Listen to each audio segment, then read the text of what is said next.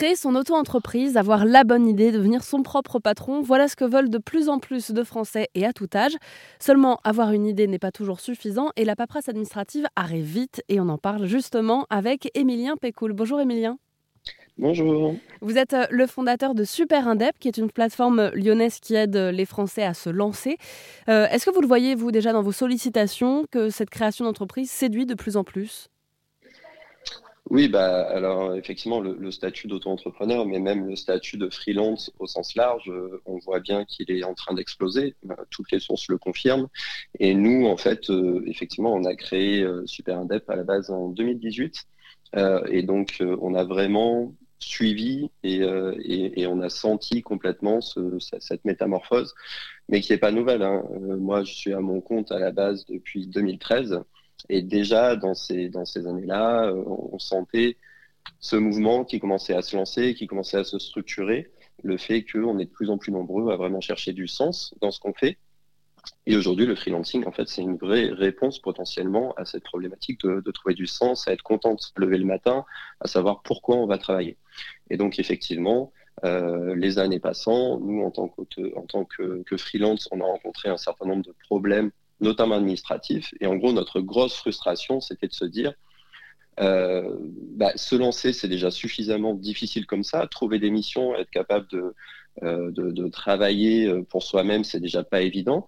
Et, ce qui était très frustrant pour nous, parce qu'on a accompagné beaucoup de freelance euh, au point de vue associatif dans les années 2015-2016, c'est qu'en fait, on voyait des gens qui échouaient pour des raisons purement administratives. C'est-à-dire des gens qui, du coup, se reconvertissent, qui abandonnent un CDI, qui, qui quittent cette sécurité-là et qui arrivent à trouver des missions, qui arrivent à générer de l'argent avec leur activité, mais qui vont se retrouver euh, en difficulté pour des raisons administratives, parce qu'ils vont se faire attraper par tel ou tel sujet, URSAF ou des impôts, euh, simplement parce que bah, ils étaient mal informés. Et ça, on s'est dit, euh, c'est pas possible, il faut que ça cesse. C'est quand même une grosse aberration. Quoi. Donc c'est vraiment de, là que vient l'idée. Parce que en réalité, quand on quitte un, CDI, par exemple, ou quand on décide de créer sa propre entreprise et de devenir son, son, propre, son propre patron, qu'est-ce que ça implique? Combien de métiers on est censé connaître? Alors, effectivement, il y euh, y a, un vrai besoin d'avoir euh, au moins de s'intéresser euh, aux problématiques, on va dire, comptables et administratives.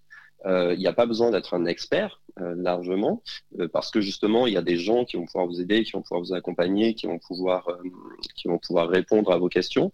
donc, c'est pas forcément, on n'a pas besoin que ce soit son métier, mais il faut vraiment s'y intéresser. En fait, le, bon réflexe, plutôt que de vouloir connaître tout un tas de métiers, parce que effectivement personne n'est personne parfait, on peut pas on peut pas tout savoir. Euh, c'est plutôt vraiment de chercher à bien se faire accompagner.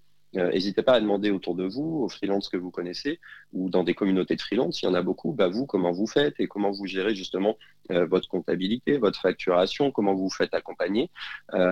et c'est vraiment, vous allez pouvoir trouver des, gens, des communautés qui vont vraiment vous aider. Mais effectivement, il faut quand même des bases euh, en, gestion, en comptabilité, en plus bah, du métier que vous voulez euh, servir.